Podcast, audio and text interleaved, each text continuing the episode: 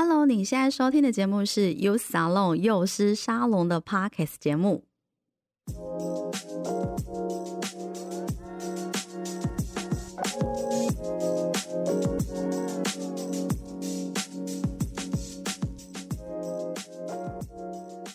这是由劳动部劳动力发展署高屏澎东分署青年职涯发展中心所监制的节目。在这里，我们会分享各种关于职涯大小事，从职场前辈的职涯故事与企业职人的观点，让你一次搞懂学校没有教的事与职场的秘密，在探索当中找到天赋，实现自己最喜欢的模样，让职涯生活更美好。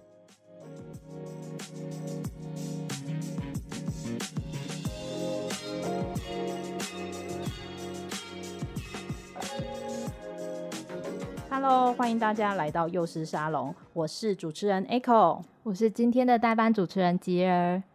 那今天呢是只想跟你聊单元，我们邀请到了专业的咨商心理师傅弘毅心理师来上节目。呃，弘毅心理师，我们先跟我们的听众打声招呼吧。大家好，我是傅弘毅咨商心理师，大家好。有个欢呼的仪式。红衣心理师是我们 YS 很受青年喜爱的心理师，因为很擅长运用桌游的美彩，然后融入心理学的概念，作为一个引导的一个学员的开始。所以，其实，在这样子的引导之下，学员都可以很快速的进入到这个团体智商的情境。那这个月呢，在 YS 呢也带领了青年用桌游来设定这个职涯方向。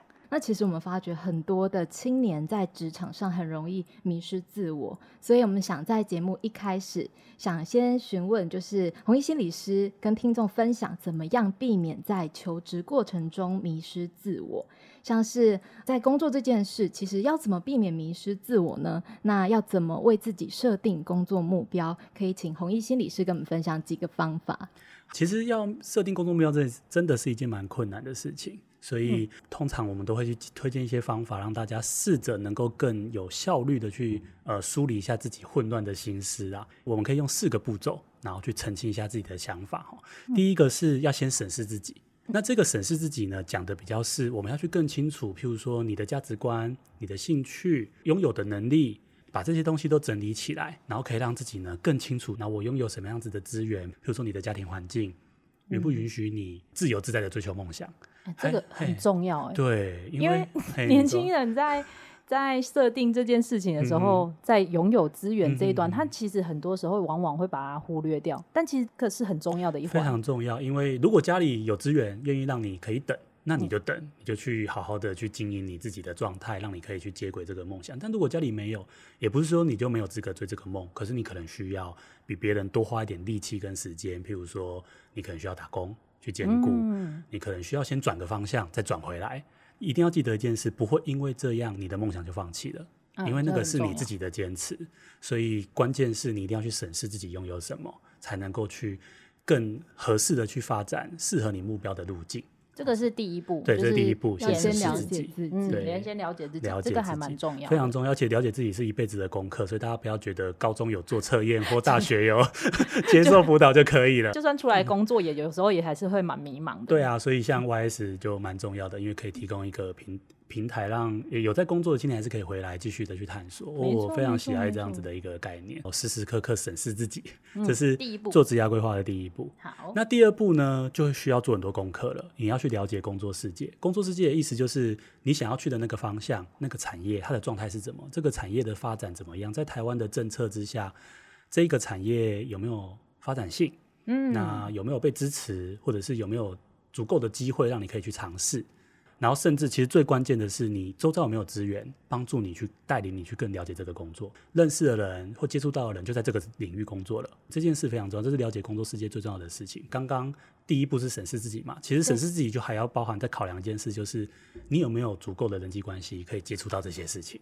网络上的世界也有很多的资源可以运用。其实现在有很多社群活动啊，也在网络上可以去使用的，也不是都一定只有线下活动。对啊，像现在很流行的 CH 嘛，就是那个 Clubhouse，它其实就有这样子的互动效果在，嗯，这样子的那也是一个做法。所以在面对工作这件事情啊，在设定目标，有第一件事是先先检视自己，嗯哼，然后检视完了之后呢，第二步要做的就是要认识这个工作世界的样貌。嗯哼嗯哼，对。那第三步呢，就是要做决定啦、啊。对，第三步就要做决定了，马上就因为你必须要先有一个目标性。你要有一个暂时的方向也没关系，嗯，我通常都会建议他们说，你可以设定，譬如说两到三个，然后都去试试看，去先去探索一下，先去试试看，可以针对这个目标做一些什么样的事情。然后当你探索到一个阶段的时候，你就会更清楚，哎，哪一个我好像没那么喜欢，哪一个我现在的条件没办法支持，这件事真的很重要。你现在的条件没办法支持的事情，不太建议马上那么莽撞的就去冲，有可能创业。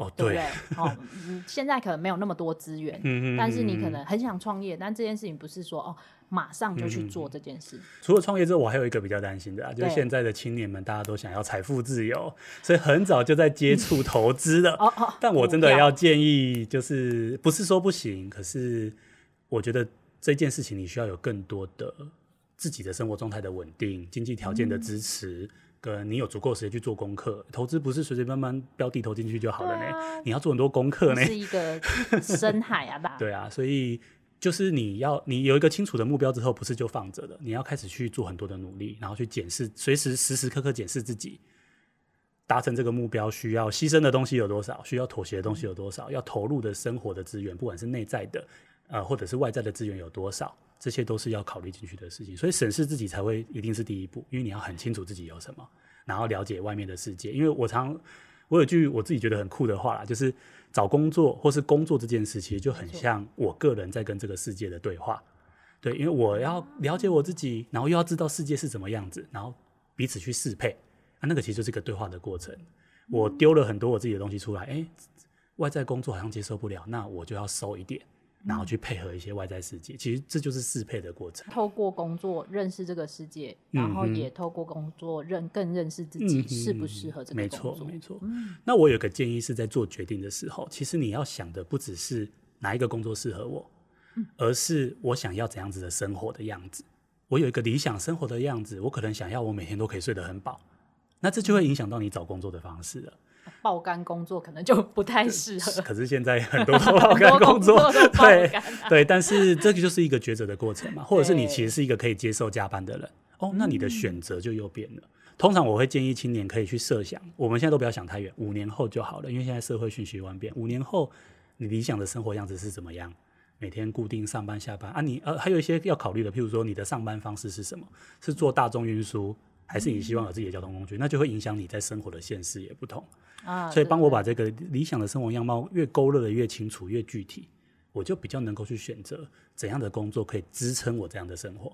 所以在做选择之前，嗯，应该要做的一件事情是最好的方式是先勾勒你自己理想的理想的生活的那个蓝图长什么样。没错，没错。然后呢，你再去依照这个蓝图去呃，你手边有的选项，嗯，去做。哎，我觉得这个选项可以符合这个蓝图，或者是这个选项不能符合蓝图，对，然后来去做抉择。没错，这样其实青年也要够了解自己，才可以做这。没错，所以了解自己一定是了解自己一定是第一步，就是这个原因。因、嗯、为而且了解自己，他其实不是，哎，我第一步做完就好了。一直一直一直在做的。呃，最重要的其实第一件事都还是先了解自己。了解自己。那了解自己要非常全面啊，就是价值观啊、兴趣啊、个性啊、能力啊、资源啊这些东西都要考虑进去。决定之前，刚才有一个小 tips，就是先把自己的那个蓝图先勾勒出来，然后再去做决定。对，蓝图之外呢，我其实还有一个是我蛮推荐要去想的事情，帮助你做决定，嗯，就是你要想想你未来想跟怎样的人工作。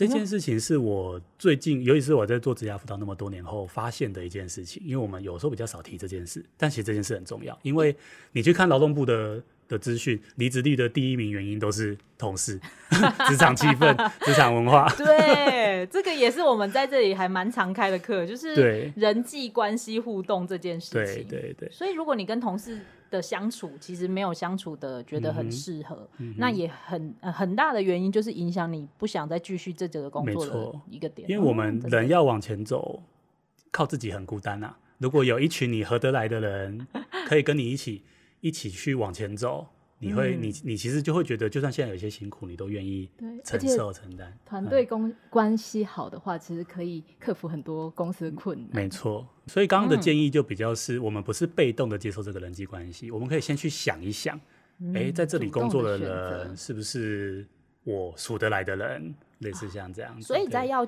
做这个选择之前，你其实就要先稍微想象一下，想象甚至了解嘛。就我们刚刚有提到说，去跟人家、跟相关的从业人员聊一聊，也可以特别去聊一下这一块，不是都只有关心薪水啊、升迁，也关心一下同事上面的关系，通常会怎么样。啊、这很重要，对，就像进去面试，可能要看一下办公室的气氛。真的，所以有的时候在判断，因为有些青年也会有有有一些有一些犹豫，是我我已经面试上了，但这个工作到底适不适合我？其实我都会请他们想一件事情：那天面试的感觉怎么样？舒不舒服？对，跟面试官的互动觉得怎么样？或者是他进去那个面试的时候，是进到那个公司的时候，那个公司给他的氛围是怎么样？嗯、也是一个很重要的 sign。其实更理想就是整个氛围都去辨识。对啊，简单就是啊，比较简单就是看人际关系，但最好是整个公司，你进去看每个人的脸。对，对啊，或者是去茶水间走一下啊。哦，茶水间是非常重要的事情，就会有感受到了。对对对，借机装水去走一下。嗯、真的真的，这个可以给那个去上厕所逛一下，对，给求职者好好很好的一个建议。对对对，对那这些考虑完都就我们就可以慢慢做个决定的嘛。但其实真正重要的事情，嗯、除了做决定之外，就是要定定行动计划，对你有一个第四步，也是我设定的最后一步了。因为要有非常清楚的目标，那有一个行动计划之后，你就比较知道你要做什么。大部分在职涯的选择里面，最大的议题就是会很彷徨，我不知道我现在该做什么比较好。那如果你有一个计划，那这个计划就可以帮助你在彷徨的时候，你可以把它拿出来看一看。哦，那我现在就应该做这件事情。就是 follow 你原本就写好的计划，你自己就不会这么的心慌。嗯哼，哼，这个是很重要的一件事。对，那这个计划我比较需要去提醒大家，就是这个计划尽量是越具体、具体越细、越小越好。就是你的那个目标不是只摆了一个大目标，我就是要考上、嗯、台积电，我就是要 面试上台积电或怎么样，而是。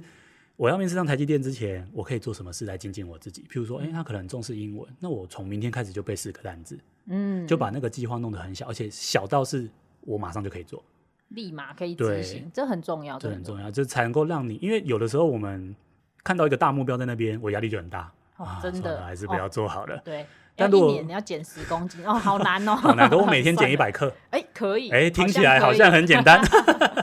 对，一百克太难，我就每天减五十克。对，其实就是像这样的方式去让你可以更能够去执行计划。对，那听起来整个过程其实都是要非常积极主动，才可以克服这个职涯迷茫的状态。对对，这是真的是要积极主动。所以如果你发现你自己比较没有办法这么积极主动的时候，那就需要寻求帮忙啦。我们有专业的团队，有咨询师、心理师，其实都可以帮你在这个过程中陪伴你去督促你。啊，我记得之前有听过一个呃讲师来分享的时候，嗯、他其实也有提过一个方式，也我觉得也还不错，可以提供给听众，嗯、就是你可以找一个伙伴，嗯，互相督促，嗯、也是一件蛮好的事情。哦，这非常好哎，如果周遭能够找到这样的人是最好了。因为有时候求职过程其实是非常孤单的，所以如果能找到伙伴一起就是努力。但那其实是一件非常好的事情。哎、嗯，我觉得这是真的很重要哎，因为我确实也遇过很多青年，就是因为其实求职本来就不可能那么顺利，所以一阵一阵是会挫败的。但如果有朋友一起砥砺，一起互相支持，对，而且还可以互相分享资讯。哦，对、啊，这个好像就也还不错。当所有履历都石沉大海的时候，就一起取暖，一起取暖，去吃个烧烤，然后马上怎么都 怎么都不会赏识我，好像不错哎。哎，这真的很重要。其实尤其是我觉得在现代社会特别需要。有这种团队战的感觉，嗯、是因为我们现在的比较容易感觉到孤独了，因为社群网站的关系，我们反而只要一个片刻是安静的，你其实就会蛮慌张的。这已经是一个从你小就养成的一个习惯了，这已经有点难去调整。世代上面的一个共同，这其实是一个世代的的状态，所以他们只要有一点点片刻的安静，就会很很慌张，就会觉得自己好像不断的吸收资讯。对对，没错没错。所以其实这样的方式也可以就是呼应到刚才。呃，弘毅心理师刚才其实有提到的，嗯、你在定定目标当中，你要检视你的资源里面也包括了人脉。人脉，没错，对人脉除了介绍工作，还有给你支持，这是可能是不同的资源，但是你如果都有，嗯、那就会蛮顺利的。其实为了达成呃自己的职业目标，那其实转换跑道或转换转换职场其实不是坏事。嗯、可是其实让人感到比较挫折的，常常换工作，嗯、可是工作没有越换越好的感觉，嗯、像是有点像是在职场上卡住了。嗯、那到底要怎么做才能在每一步或者是在每一个职场的转换，渐渐的找到自己适合的工作呢？嗯第一步当然就是还是要回到刚刚前面的四步骤，你要不断的去检视，这样你才能够去找到一个更适合自己的方向跟跟状态。另外一个状态就是，如果你当你常常很常换工作的时候，我觉得可能还是要考虑一下是不是发生了一些状况，例如说，可能是你对理想工作的期待，现实是不符的。眼高手低嘛？哦，maybe 眼高手低，这样讲有点太直接，但对。前阵子听到了一个故事，就是有个 YouTuber 他们就是专门在访问一些特殊职业，他们就访问到一个插画师。然后那个插画师，他们就访问做这个插画师，因为他他他做的工作比较是在公司里面负责去帮专案，因为他们是一个行销公司，在帮专案去做一些就是设计什么的。然后他们就有问说，这个插画师他要怎么样才能够在这样的工作生存下去？因为你要做很多专案，势必你的插画的风格还得一直改变，随着专案的调性去改变。他就说，如果你是一个很有个人风格的插画师，那你确实就不太适合来这里工作，因为你在这里还要去期待能够发挥你的。专长风格，嗯，可能当创作者比较对对，你可能适合当创作者。我觉得这个故事其实那个时候给我很还蛮大的提醒是，对我们有时候要想一想，你想要实践的东西是这个工作可以达到的吗？所以其实提醒青年要拥有现实感这件事情是很重要，是很重要的。所以我觉得有一点点没办法，这确实也是一个时代的议题啦。就是他们现在能够吸收的知识太多了，所以很容易会在做之前都先了解很多事情了。嗯，这样不好吗？呃，没有不好啊，可是就会很容易，你的知识都是在空中旋转的，你没有真的去做过。对，那在空中想不是不好，但就是有一个议题是我们脑内世界是无限的，对，你很容易就一直想，一直想，一直想，一直想，一直想，对，觉得我可以做到，我可以做到，对对对对对。而且其实也有一些人会很向往光鲜亮丽的工作，但是进去之后才发觉啊，原来也有那么多行政的琐事。根根本就是事情的规划，不像是就是大家舞台上面看到的。这其实也是社群时代需要面对的一个问题啦，就是我们很多时候，其实在网络上会 po 的东西，一定都是美好的东西嘛，包装过的，包装过的啊，嗯、对啊。这其实有一个词诶，叫小鲜肉症候群。哦。不过他一开始是在，他其实一开始是在讲说，因为很多人就会在 IG 上面秀身材嘛，啊、所以如果你身材不好，你就会很焦躁，你会觉得糟糕，我不如人。然后后来就衍生成就是小鲜肉 症候群，对对，整个资讯的过度的吸收，而且都只吸收。他觉得偏颇的、美好的，对，反而会让你很容易会有一种过度对过度的想象跟理想，然后就会呃变成焦虑，然后那个焦虑就会衍生一件事情是，你进去一个工作的时候，如果达不太一次一一开始达不到你的理想，你就会很焦躁了，然后你就会做不好，然后可能跟同事开始之间都会有一些摩擦，所以这个也是刚刚提醒说，你一定要面对面跟人家谈的时候的重要性，因为你面对面谈的时候，才比较有机会去破除你那些。迷失，迷失跟没有现实感的地方，因为那个从业人员很现实啊，一定会直接跟你说，不是业界不可能这样啦，就业界真的很苦 啦。对啊，对啊，每天都在加班之类的。但如果你只是被动的都在接收讯息，你有时候不一定能够意识到这一块。有时候不一定是他没有换到适合的工作，而是他给自己的理想其实是不太一样的。对，就其实就是现实感的问题。那除了现实感之外，其实还有几个部分啊，那可能就包含着说，还需要再精进自己。嗯，自己的能力对，因为可能你的能力或者是你的资源不够有盈余，让你还可以去选择工作，所以你可能就常常都是选了自己也没那么喜欢的工作，然后做一阵子心情就不好。嗯、那那当然也有可能是你因为这样你也没办法胜任那个工作。因为在职场上很现实，职场上的人虽然刚刚我们蛮推崇职场上或者什么的人际关系，嗯，可其实职场上的人际关系很现实一件事是你能力不好，你关系就会不好。对，当当自己当自己变成猪队友的时候，别人只会。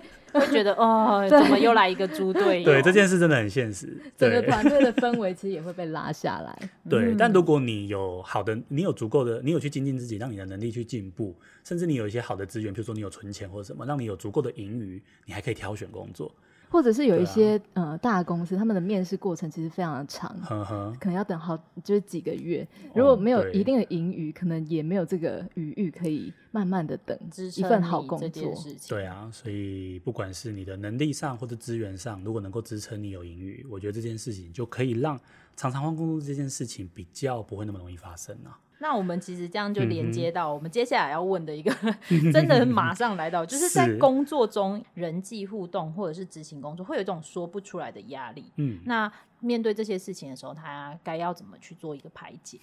前端还是有一件事情要处理，就是我刚刚提醒的，其实你在挑选工作的时候，一定要考虑到人的问题，这件事很重要。如果我们如果能够先处理完这件事，后面真的会轻松很多。嗯、不过职场就是职场啦，一定会有一些人际关系的问题的。职场两百样人、啊，没错。所以就算你想再多，确实还是很可能会遇到一些人际问题。其实职场上的同事就是同事，嗯，这件事很重要，哦、我们要切割清楚。同事就是同事，你们感情再好，你们就是同事。有些话就是不能跟同事讲。嗯有些事就是不能跟同事一起做，哦，这好像要经过一定的职场历练才能 体会。对啊，所以我们怎么说，就是只是就提醒大家，同事就是同事啊。这这一件事非常关键，因为这样才能够让你工作上受挫的时候，你们不会混在一起，就是那个心情上会混在一起。我工作上表现不好就是表现不好，不是说我跟你就相处不好了或怎么样，这个事情才能够有比较一个切割。对，这是一个很大的提醒。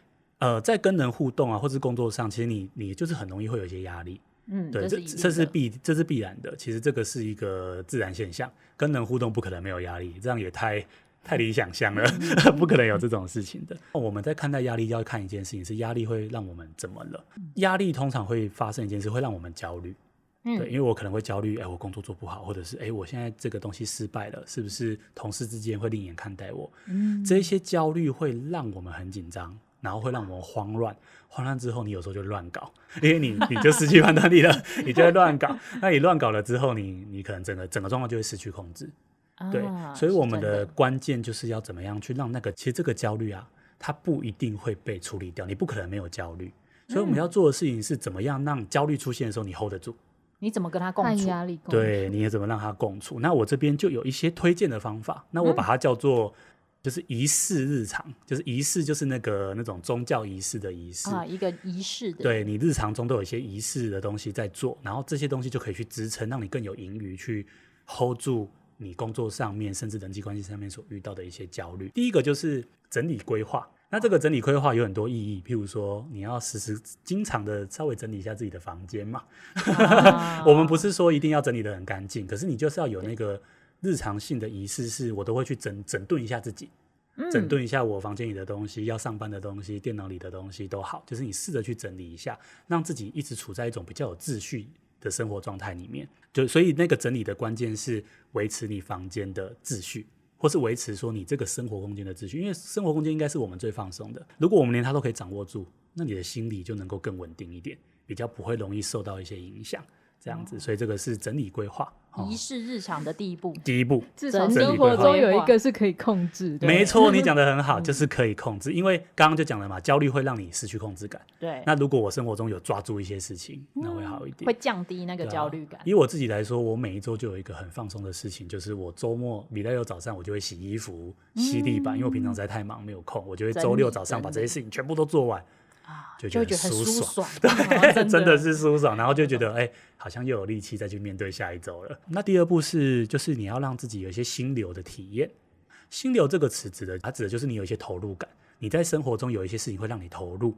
对，它、啊、可能是兴趣，所以像现在很多人可能下班就去学个吉他，学个什么，啊、学个什么，那就要让自己投入，培养自己的一个兴趣的状况。没错，没错，那可能是兴趣啊，最好是自然而然投入的事情。那我有一个建议是，这件事情尽量不要跟手机有关，因为手机有时候你会分不清楚你是主动投入的还是被动投入的。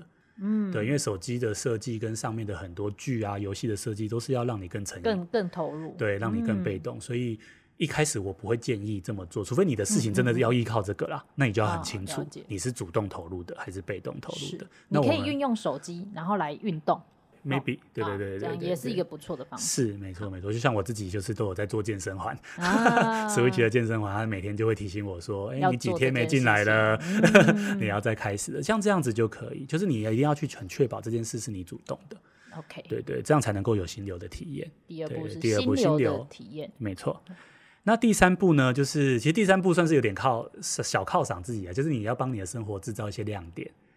譬如说我这个礼拜忙完，我礼拜五就要去吃一顿牛排，就是创造仪式感。对，就是就是仪式感，就是要让自己让自己可以呢，在生活中，哎、欸，其实还是有些小愉快的事情，不然你生活那么闷。嗯，对我们每天工作 小确幸，小确幸其实就是小确幸。所以虽然前几年好像那个论述是小确幸很不好，可能会觉得大家太沾溺于小小确幸里面。嗯、没错，可是其实我觉得你日常生活中有点像那个啦。为什么手游会让我们成瘾？就是因为，譬如说你会有每日任务，你要去解去领奖励，对对对，其实有点这种感觉。每天有回馈，每天有回馈。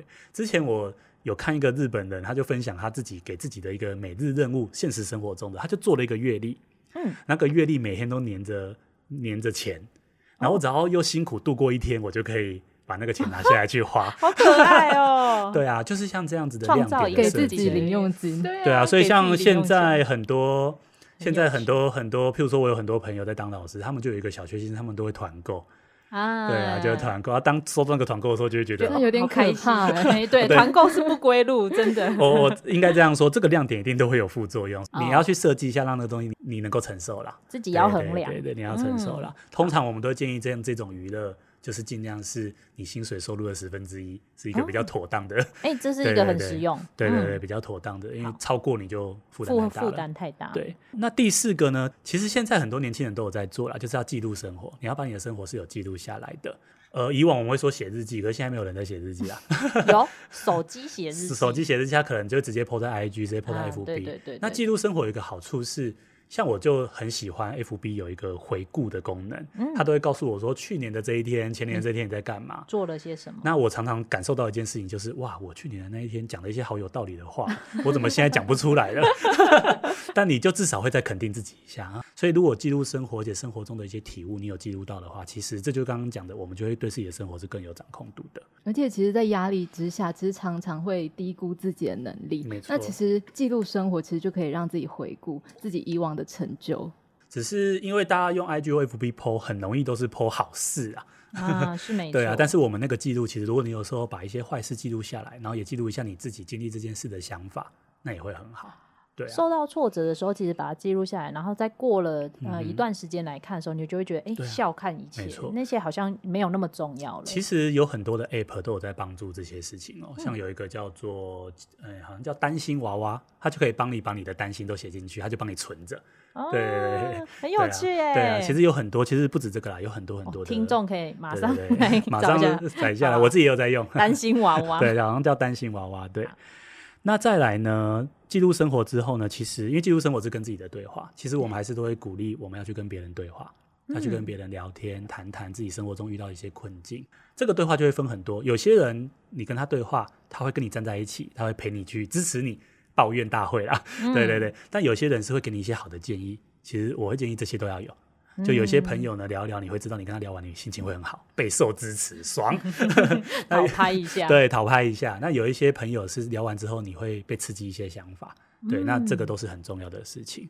呃，第六个是自我激励，那这个自我激励呢，做起来会有点害羞，可是我真的鼓励大家可以做，就是有时候你看着镜子啊，称赞一下自己，对，你很棒。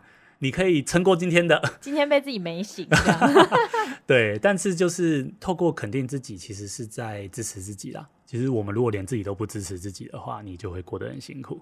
我觉得现在青年处于一种蛮矛盾的状态，其实他们既又蛮对自己有自信，所以有点没有现实感嘛。哦、可是其实他们又很没有自信。你真的要他去做什么决定，他又说这个不行，这怎么了？这对啊，我做不到。就我觉得他们处于一种啊，我觉得这个确实就是网络时代造成的结果了。所以他们接受资讯的时候是很渣的。所以变成他的自我养成也很杂，嗯、所以等于心里就慢慢的有时候就会分叉了，嗯、就是一方面又没自信，一方面又有自信，对啊，啊没有累积起来。其实我们所有人都是这样，可是所以好好爬书自己是很重要的，对，所以才需要记录，需要跟人对话，嗯、都是为了这个。那最后一个仪式日常哈，我们有七个，最后一个是你要让自己的生活是保有余地的，那个余地可能是要放假，哦、对，然后那个放假要安排过的放假，对，嗯、然后那个时段你可以很轻松的做很多事情。对，所以像现在很多人喜欢看电影啊，喜欢追剧、看动画，我觉得都有一点点这样子的效果在，因为那个时间就是全然为了自己。但是就我刚刚有提醒，其实你在做这些过程都有一个关键是，是不是你主动投入的？啊，你喜欢这件事去做，因为你追剧有可能只是啊，我就看到这一半的，不把它看完，好像不太行。可是这样子你好像就不是主动的了。最好的方式还是。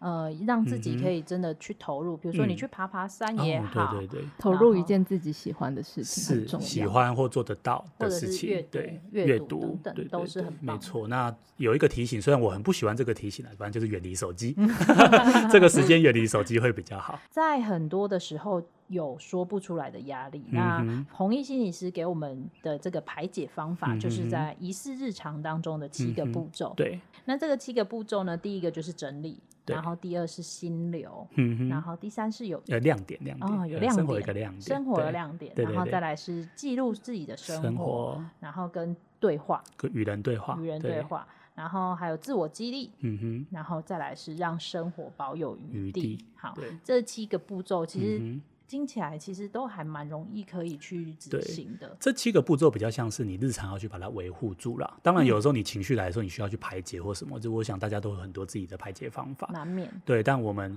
这七个步骤的让生活更有掌控感。当你在工作上面的人际关系里面失控的时候，至少我的生活可以维持好，对，好好照顾自己。对对对，这样才会有余地去容纳更多的别人的情绪。很像你一杯水要满的，透过仪式把它倒出来，我又空了，又可以再去。